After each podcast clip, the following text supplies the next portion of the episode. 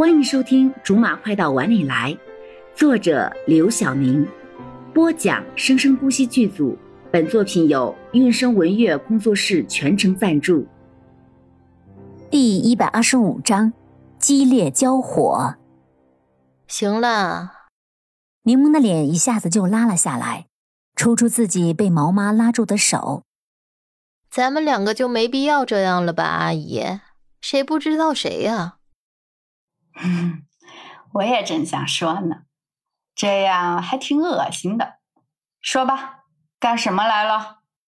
柠檬十分随意的往沙发上一坐。听说二位对宋佑明还挺满意的。啊，这么快你就知道了呀？毛妈故作惊讶的说。小罗也是为了这事来的。罗少笑笑说：“只是好久没见您了，有些想您，就过来看一下。”哼，你也不用装了，臭小子。毛爸也发话了，罗少还是笑着，语气也还是刚才那么客气。既然您都这么说了，我也就恭敬不如从命了。柠檬见场面已经都挑开了，就连呼吸都觉得比刚才顺了。我完全没想到，叔叔阿姨居然会这么快就放过佑明。当年明明无论如何都咬着他和罗少不放的，凭什么一到宋佑明这儿就这么轻易？佑明可是飘飘的男朋友，我们两个的未来女婿，对他好不行吗？哼，阿姨何必这么说呢？你无非是想让佑明放松警惕，然后露出马脚，再给他一击吧。宋明暗暗的抖了一下，他还以为是自己的诚意感动了毛飘飘的爸妈，感情现在是给他下了一个更大的圈套吗？我们啊，是因为看小宋比你们两个都要聪明的多，觉得把飘飘交给他放心。宋明的心里又不觉得稍稍甜了一下，猛地又想起刚才柠檬说的话，已经完全分不清该信谁不该信谁了。别人不清楚，我们还不清楚吗？飘飘，你怎么不说话？毛飘飘也抖了一下，心里不停的叫苦：“你们说的这么飞沙走石的，我要怎么插嘴啊？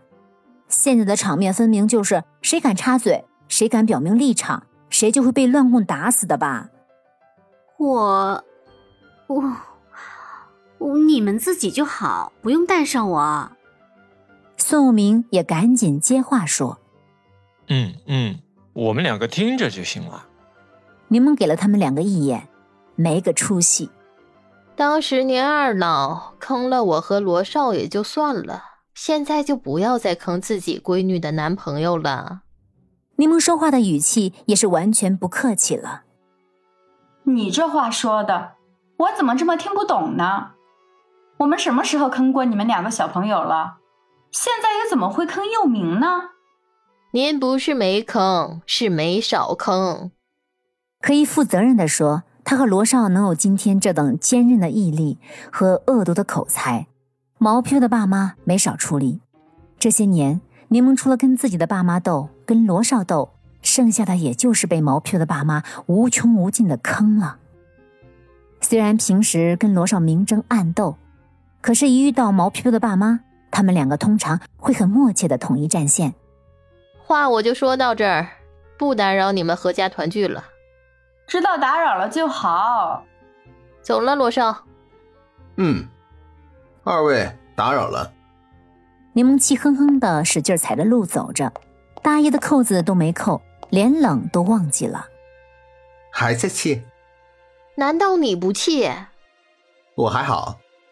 毕竟事情已经过去这么长时间了，柠檬也有些泄了气。唉，其实我也不知道我在气什么。说完，柠檬眯起眼睛，仔细的看着马路对面。怎么了？罗少也顺着柠檬的目光看了过去，不仅皱起了眉头。他怎么会在这儿？是张月心啊！柠檬看着马路对面正走得晃晃悠悠的张月心。